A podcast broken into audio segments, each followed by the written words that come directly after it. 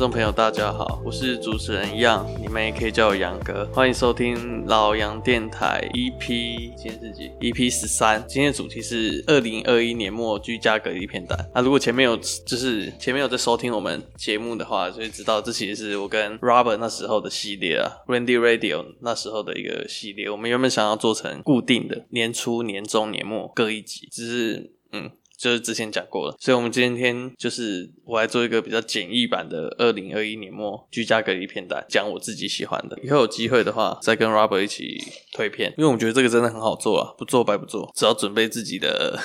喜欢的片单。当然我们都是很用心去挑的，所以大家还是可以放心听，我们不会很随便。然后一样照惯例，我开场来闲聊一下了。其实最近啊，我去打了第二剂的疫苗，我是打莫德纳，听说莫德纳第二剂都会比较严重一点，但我还好。好，没有到很严重，就是有种手臂凹车的那种感觉。发烧的话，我是一开始都还好，但晚上突然就是突然很冷，超级冷。刚好就是我室友半夜还没睡觉，刚好也有退烧药，所以就逃过一劫，就是至少比较舒服，又吃退烧药这样。就是我打疫苗这件事，还有一件 蛮扯的事情，我是在高雄预约嘛。然后我不知道这边的医院哪一些是比较好的，所以我就是随便找一间离我们这边工作室比较近的医院诊所去预约。那医院也蛮干净整洁的，等候区啊，然后东西也都弄得就是很简洁明了，你进去不会觉得很混乱，这样是还不错。我刚进去的时候是这样感觉，后来也去做了一些，他就是咨询嘛，就叫我进去那个诊间去咨询，就一进去是一个蛮老，我目测可能有七十八十岁的那种老医生，不知道大家有没有看过那个《逃学威龙》也有个桥段，就是那个化学老师，化学老师不是叫周星星跟那个谁黄小龟上上台去帮他一起实验嘛？就是那个化学老师明显就是有一些就是老人痴呆的症状，所以他一直把周星星跟那个黄小龟叫错，因为他记不住。就后来他说那个实验最需要的就是记性，所以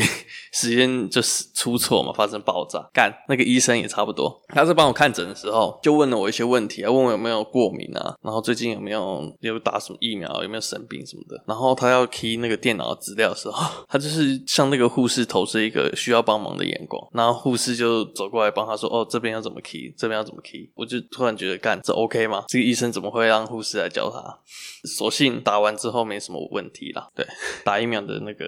小事就是这样。然后上礼拜看的那个 YT 界的盛世嘛，不仅限于就是 YouTube 圈，应该是整个算是新媒体圈的盛世，就是走中奖跟台湾其他像是金马、金钟、金鹰这些，金鹰比较新啦，但我觉得像金马、金钟这些传统的颁奖典礼比起来，我会更能接受这个这个新的奖，应该说是更亲切，就是更接近自己。然后上面看到的所有的 YouTuber 那些新媒体的创作者啊，基本上都是有看过、有认识的。就是比起传统的金马、金钟的话，像我金马、金钟其实基本上都没看，不会去跟直播，也不会去看重播，只会看到那个看新闻上面讲的或网络上面讲的那些，就是帮你整理好的，就是谁是最佳男主角啊，然后最佳影片什么，反正就是不会去看这些典礼啦。但是走中奖可能是离我比较近，又是一个现在也算是做新媒体的，就会想去了解，所以我就是有把它的重播重看。然后这一届里面有一个还蛮厉害的黑马，就是那个白坤和，他靠一支什么爸爸被革职的前一天的影片，然后得了一堆奖。我在走中奖之前完全没有注意到这个 YouTuber 啊，所以我觉得走钟奖对小型创作者来说是蛮大的帮助，就是帮助他们曝光，就是有一个舞台啦。但其实我去看白坤和的作品，有点类似是用纪录片的方式去呈现，虽然跟线上的那些专业的来比的话是有点粗糙啦，摄影的方式技巧，整个节奏我觉得都没有像是就是媒体界那么厉害，拍纪录片那么厉害，但是就是有种素人感。我说素人感不差，不是不好，就是有种一一般人也可以达到的那种感觉，就是这种媒体的东西不再是离普通人很远，就是你只要有设备，其实你有想法的话，都是可以，都是可以达到的。然后去看了白坤和，他订阅现在只有六点六点二九万人订阅嘛，就还有很多成长空间啦。所以就是讲回来，就是走中奖对这些小型的创作者是真的蛮有帮助的。像百灵果，然后台通，他们也有走钟奖，也有一个那个奖项是颁给这种专门做声音媒体的嘛。然后凯莉她也是觉得说，以后就他看到 YouTube 圈有这么大的一个盛会，就是希望未来也有专属于 Podcaster 的一个 Party。其实我也蛮期待的，像他们要。办的那个 Podcast Festival，也很可惜，因为疫情没有办。但作为就是在做 Podcast 这个产业的人，我是真的蛮期待他们可以用出一些这种大型的 Party，让我们这种小创作者也可以蹭他们的热度了，蹭他们的流量。所以我也是蛮期待的。好了，就来进入正题，就是二零二一年末的居家隔离片单。开始之前，我我想讲我最近在网络上看到的一个，我觉得应该会被毁掉，应该会蛮崩坏的一个消息啦，就是《航海王》要出真人版。我个人觉得的动画真人版很少有好的下场，少部分有啦，像我之前不知道之前有没有讲过，那个有一个少女漫画《蜂蜜幸运草》，它的真人版都。拍的还不错，台湾也有拍那个《蜂蜜薰衣草》的台剧嘛，那个日本拍个真人电影，我后面再推好了，这个我也我也是蛮想推的，但是大部分就是真人版了。我之前也讲过，就是就算里面有一个人再喜欢的人，再喜欢的偶像，再喜欢的明星去演，如果不适合，就是会很崩。像我很喜欢新垣结衣，大家去演那个乱马二分之一的真人版，干我整个大崩溃。反正我很不看好《航海王》真人版了，不知道 Netflix 最近是怎样，很有钱呢，就狂拍一些有的没有的。总之，希望不要崩。不然又像七龙珠一样会被马爆。然后好，我们这次进入就是二零二一年末的简易版居家隔离片段。第一个分类就是跟之前那个顺序比较不一样。我这次先推动画跟漫画。动画第一部想推的是那个《星际牛仔》，就是我是从台通的那个何诶的口中听到的，他一直很推这部，然后干他的。真的是直接带动那个，他直接影响到观看呢。就是他推完之后，《星际牛仔》在那个 Netflix 上的排名直接拉到超前面。不得不说，《星际牛仔》真的是很好看。虽然是有一点年代感的那个动画，但是它的作画品质，我觉得吊打很多现在出的动画。星际牛仔它的剧情啊，就是一个赏金猎人到处去抓那个抓那些通缉犯了，但是每次都会出错，然后都会出包，是有点偏喜剧类的。但主角很帅，就是有点放荡放放荡放荡不羁的感觉，真的很推啊。那时候听台东他们讲嘛，就是何以狂推，结果因为他推的太。就是他太北烂了，所以大家都不想去看。但如果因为他北烂不去看的话，真的会很可惜，因为这部真的很好看。然后呢，第二部跟第三部，其实我是想一起推的。它其实有点像是服务性质的呃动画，就是服务性质的动画了，服务男性居多。这种短短的动画好像都有一个名称嘛，好像叫泡面番还是什么的，就是每一集可能就是五分钟、六分钟，你可以在泡一碗泡面时间把它看完。我现在要推的就是那个呃有一部叫《星期一的忧郁》跟《加油吧，同期讲》这两部电影。《星期一的忧郁》好像已经出到第二季了，我之前其实就稍微看了啊，它就是服务性质的，所以我觉得女生觉得我推这个很。扯的话，应该是不会感到意外啦。但我的频道其实后台数据看直男居多，所以我觉得推这部蛮合理的。星期一的忧郁就是呃，我不知道怎么形容诶，你们可以自己去看。反正就是服务男性的服务男性的动画，是真的还不错，很疗愈啦。嗯，就是工作不是大家都会有时候一个那什么 Blue Monday 吗？忧郁星期一，它就是要你释放那个星期一的忧郁，让你有点疗愈的感觉，所以它是星期一就会上啊，内容你们自己去看，蛮优质的。加油吧，同期奖不太一样。星期一的忧郁是完全纯服务，但加油吧，同期奖它有点加油吧，同期它它就有点剧情向，它就是一个女女性上班族在追求一个男生的故事，也有一点服务性质，但是是有一个还蛮主线的剧情，蛮有趣的，所以大家可以看看。反正这两部就算泡面番啊，就是你在吃一碗泡面或泡一碗泡面的时候，可以看个一两集，不会浪费你太多的时间。结束你又可以继续工作的，还蛮好看的。动画就是这边推荐，只是如果还在进考十一月的男生的话，就是还在参赛的人，就是先跳过这两部，可以看下一部。下一部我觉得真的蛮好看的，就我有个朋友推我看了，然后我昨天才把它加进我的排名里，就是国王排名。它的画风还蛮呃，有点像绘本的那种画风，然后讲述一个耳朵听不到的王子，然后他在他的王国要就是努力竞争爬上王位的那个故事。我只看了一集啦，我就觉得这部一定会，这部一定会。超神的，他的画风不像一般的那种动画，会让你觉得哇好屌。但他的故事，它里面角色的设定，都会让你觉得蛮疗愈，然后又又有感人的部分。光排名真的是很幼稚，片头片尾也都蛮好听的。但我觉得这部应该是会会让人蛮难过，所以就是看的时候易哭的体质的话，可以搭配一包面纸。然后最后一部动画要推荐的是那个，就是 Netflix 上最近我最推的那个 Riot 出的奥数，妈的，他们真的太屌了，他们真的是被游戏做游戏耽误的动画公司！他们之前就是不定期就会出现那种。Trailer 嘛，就是那个那个叫什么角色的一些预告，就是一些短短的角色的影片啊，故事的影片会丢到 YouTube 上面，然后让你更了解这个英雄联盟里面那个庞大的世界观。所以大家一直敲完，他们就是做影集嘛，他们可能也听到大家的那个祈求了吧，所以他们就是也做出了这个影集。干，真不愧是铺陈了十年的故事，就是他们世界观。超级庞大，然后又很很完整啊，不会很零散。我觉得他们之前就是不出的原因，可能是因为世界太，因为他们世界太大，要整合其实是有困难的，就会变得很。零散，就像搞那个 N C U 这个宇宙，你会有很多 bug 嘛？我猜他们也是不敢随随便便就出一个动画影集，怕会崩掉。这次出应该是有做蛮多准备的，而且是真的很好看。然后奥数简单来讲就是讲菲艾跟吉英克斯的起源故事啊，然后里面还有一些其他角色。总之这部真的是神啊！像我有看那个 What If 嘛。Wife 我也觉得有够神了，迪士尼真的有经费做出那么屌的东西。但是 再回来看奥数的话，干奥数根本吊打 Wife，就是 会觉得干迪士尼经费那么多，怎么还会输英雄联盟？真是很扯。其实 low 感觉有点不在那个全盛时期上面，它其实是有点衰退了。但我觉得因为奥数这个影集，英雄联盟可能会再起来。这几部都很推荐。我的动画类差不多就推到这，然后接下来就是第二类漫画，漫画也是准备几个了。我这里再推一次，我上一次其实已经推过了，但我真的觉得非常好看。就是 Webtoon 上面的那个，那时候我是有提到了，但我没有推。就是 JoJoC 的那个毕业后彷徨的那一年，反正毕业后彷徨的那一年也是，就是类似他的上一部，也是类似他的上一部，就是在讲在国外留学的故事。虽然我我也没在国外留学过，但就是他的画风是还蛮舒服的，故事也不是很大很壮烈的。它就是一个简简单单的那种生活的感，真的蛮推他的作品。啊，我第二部要推的是《蓝色时期》。我原本是想要推他的动画了，但我看过几集动画之后，觉得他的动画实在是太崩了。《蓝色时期》它是讲述一个关于美术的啦，美术相关的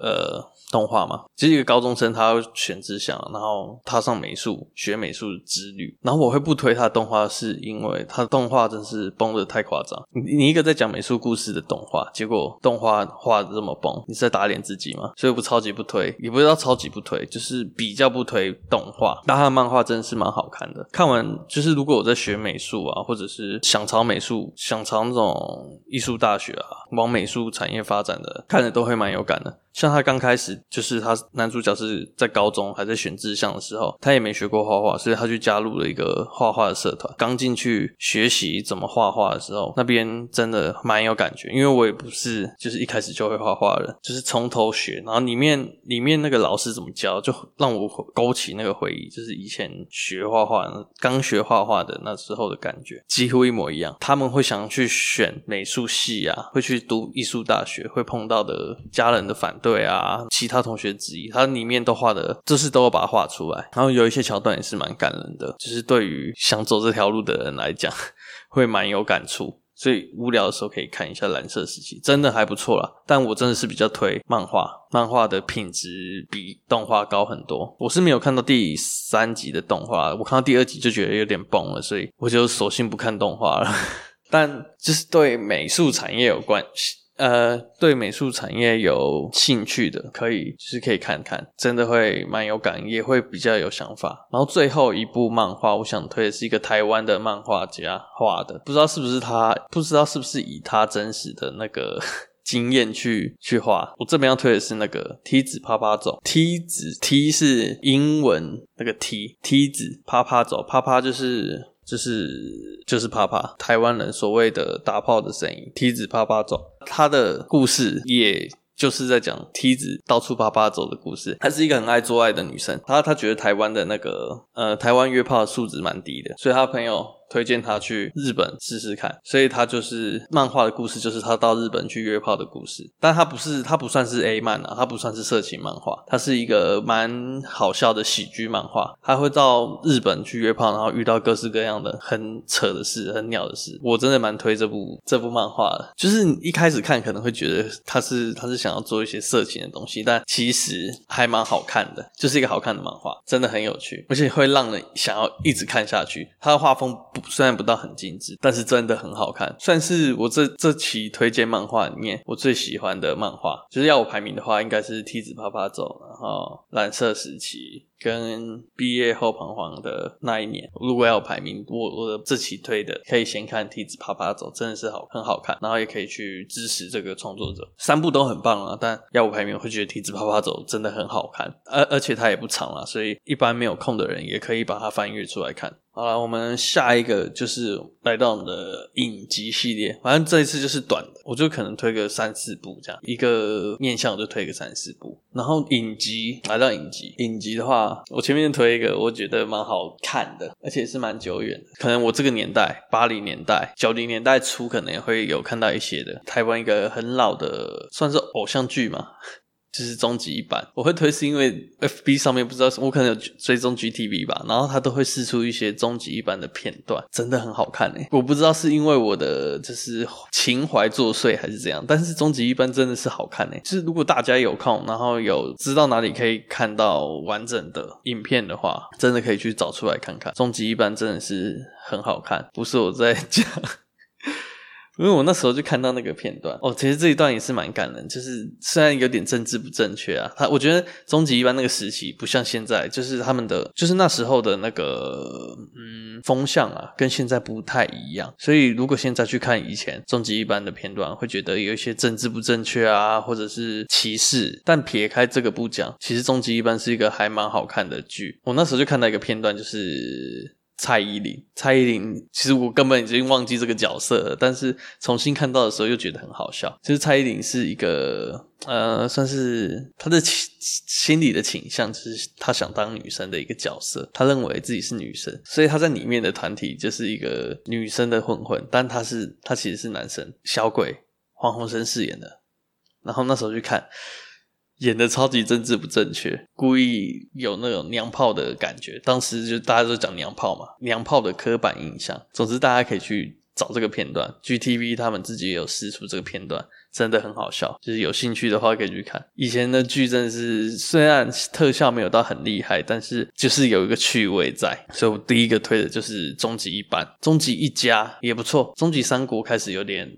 走偏，但也还行。听说中国有在投资出资拍后续的，但我没有看了，所以我就推终极一班。终极一班，再来就是 HBO 很久也是很久以前的一个影集叫《火线重案组》，真的很好看，真的很好看。《火线重案组》它就是在。讲，哎、反正就是就是警察办案的片子，那个故事大家可以自己去品尝一下。你看这个影集，你可以感觉很认识纽约真实在地的样貌，不是电影上给我们看到那些自由女神啊、时代广场啊的那种感觉，会有种你你好像真的就是深入了解美国那种在地的，就是深入了解那些比较在地、比较 local、比较深的，不再是表面看到的纽约，然后也可以更了解纽约警察他们的运作。虽然我不知道是不是百分之百一模一样，但我觉得 HBO 做影集应该都是蛮考究的。然后剧情也是，他没有说会让你超级爽，会给你一直有那种很震撼的画面，但是它剧情就是慢慢慢慢堆叠堆叠堆叠，然后最后一个哇。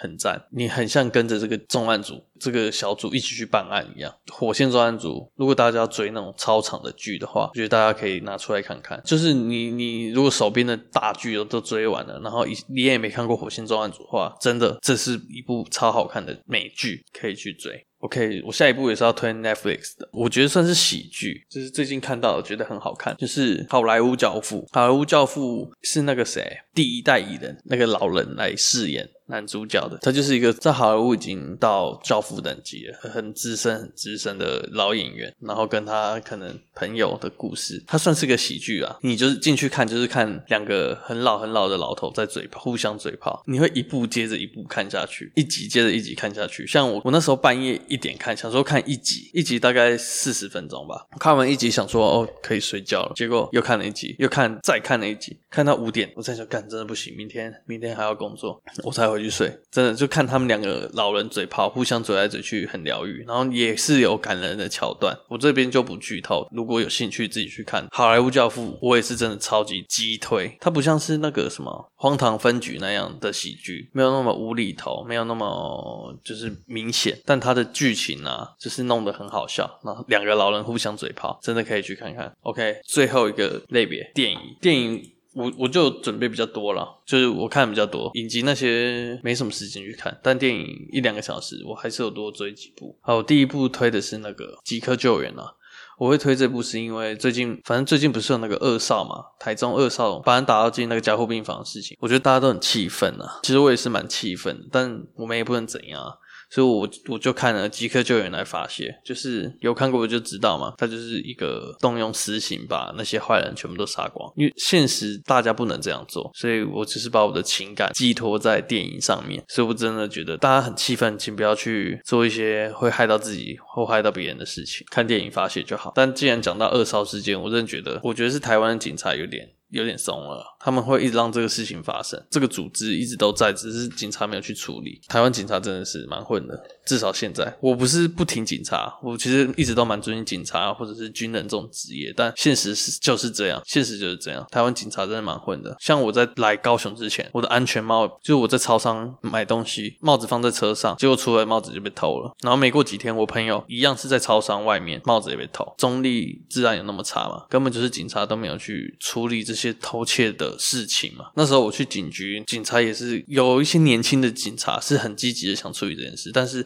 感觉比较资深，就觉得这种事情哦很无聊很累，因为我可能也是半夜过去还是怎样，只是我真的就是对警察会有点失望。最近二少事件之后，又有人台中又有人砸车，然后又有人开枪，就是新闻上面有爆出来的。所以台中不仅限于台中，我觉得台湾的治安现在真的很差。我觉得二少就讲到这啊，大家想发泄的话可以看即刻救援。虽然那个我唾弃你的坟墓，感觉听说也不错，但那个好像有点太血腥了，我真的不太敢看。反正就像我前面讲的，看电影发泄。就好。然后最近我还看了那个《传奇四十二号》，《传奇四十二号》就是在讲那个美国大联盟第一个史上第一个黑人球员的故事。虽然我不是黑人，然后我也没有经历过他们被歧视的痛苦，但我真的很喜欢看黑人的为自己奋斗的故事。像一样是一样是黑豹这个演员演的嘛，那、什么蓝调女王哦，也都他演，然后也都是为了黑人发声的故事。还有一个就是一个黑人警察卧底到黑人激进组织里面那个。那个电影忘记叫什么名字，黑色党徒了，那个也很好看。嗯，我可能是喜欢他们奋斗那个过程，知道自己很渺小，然后去对抗整个大体系，为自己的同袍嘛，为自己的种族发声，就真的蛮好看的。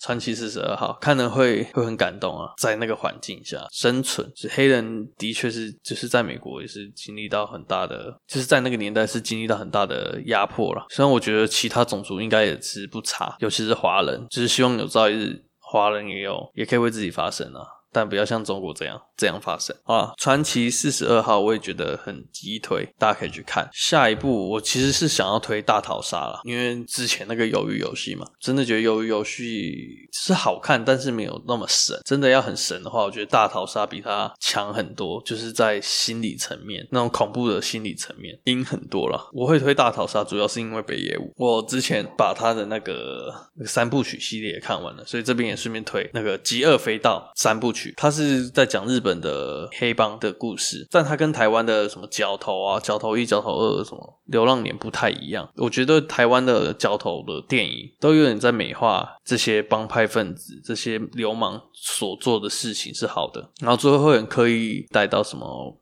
就是拍肉唔烫镜这种话题，就是简单带过。但是北野武的极恶飞刀不太一样。极乐飞刀很，他很明确的就跟你讲说，他是一个黑帮电影，他没有在闪，然后也没有要美化他们说他们做的事很正义，他就是里面在争斗的故事，真就是真的很很写实啦，尤其是切那个小指头的时候，帮派斗争嘛，然后哦，我很推吉尔菲道，而且你也不会觉得他有在美化黑帮这件事情。我我个人觉得他也有传达说不要去走这种不好的路的感觉了，但他没有去刻意美化黑帮、流氓这些事情。他知道这件事情就是就是不好的，很推北野武拍的那个吉尔菲道，他主演的大逃杀也很好看，比鱿鱼游戏好看。然后电影类别，我最后我想推一部还蛮感人的电影，就是一个巨星的诞生。一个巨星的诞生，它也是准备下架了。我记得它好像十一月三十就会从 Netflix 上下架。如果听到这段的听众，可以赶快去看一个巨星的诞生。虽然我知道它是几年前的电影，但我是最近它要下架，我才赶快把它看完。我觉得它的故事，我不知道布莱德利库珀他是以前就导过，还是这是他的前几部，还是首部，我我不确定。但我觉得他这整整体故事，然后整体的感觉都蛮好的。我觉得它开头跟结尾都很好啦，就是中间有点无聊，中间有一段有点冗长，但不影响整体观看。就是那时候好险，我这边室友还没有来，都没有人来，我自己一个人关在这边看。就是最后那一段，男主角，我这边会爆一个雷了，爆一点雷，所以这这分割线剧透警报啊，一二三，好，就是最后男主角在车库里面上吊自杀那一段，真是。因为他前面就有铺陈嘛，他前面就是在乐界所的时候，他就跟那些讲师就是讲说他以前有做过类似的事情，就是每个人都会有自己过不去的关嘛，然后都会有一些坎，他自己也有，他自己也有个心啊，反正总之。反正后面就是很明确的导演，也没有暗示，我觉得他根本就是明示他会上吊自杀。他跟那个 Lady Gaga 那个那个女主角交叉的交叉的那个片段嘛，一个在开演唱会，然后另外一个就是慢慢的走向人生的终点。那边真的是，我觉得他没有对错啊，就是好了。总之，一个巨星的诞生，我也是蛮推的啊。电影其实推到这里就差不多，然后我最后其实想要讲一个，我最后其实想讲一个，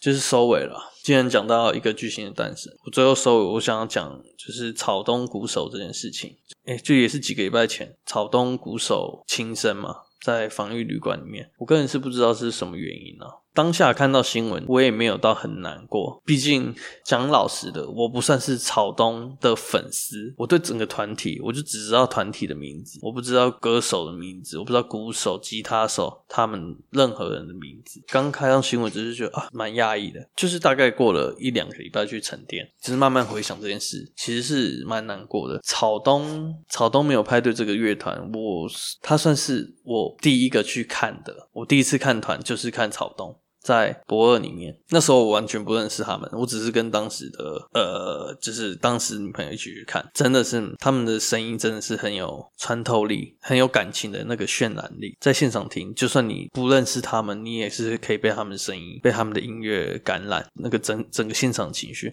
所以我很推大家都要去现场听音乐表演，不管是演唱会还是这种乐团的表演，尤其是音乐季，音乐季真的是蛮划算，就是大家可以去花个一两。两千块就可以听到很多很多很棒的团体。OK，讲回来，就是我沉淀了两个礼拜之后再回来看这个消息，其实我是蛮难过的。就是我难过是因为我不知道他到底是经历了什么压力，还是我觉得那个都不重要。每个人都有自己自己的难处，自己的难题。我我也觉得他自杀，他轻生啊怎样，都是自己的选择，都是自己的选择，没有对或错。难过，我觉得难过是。就是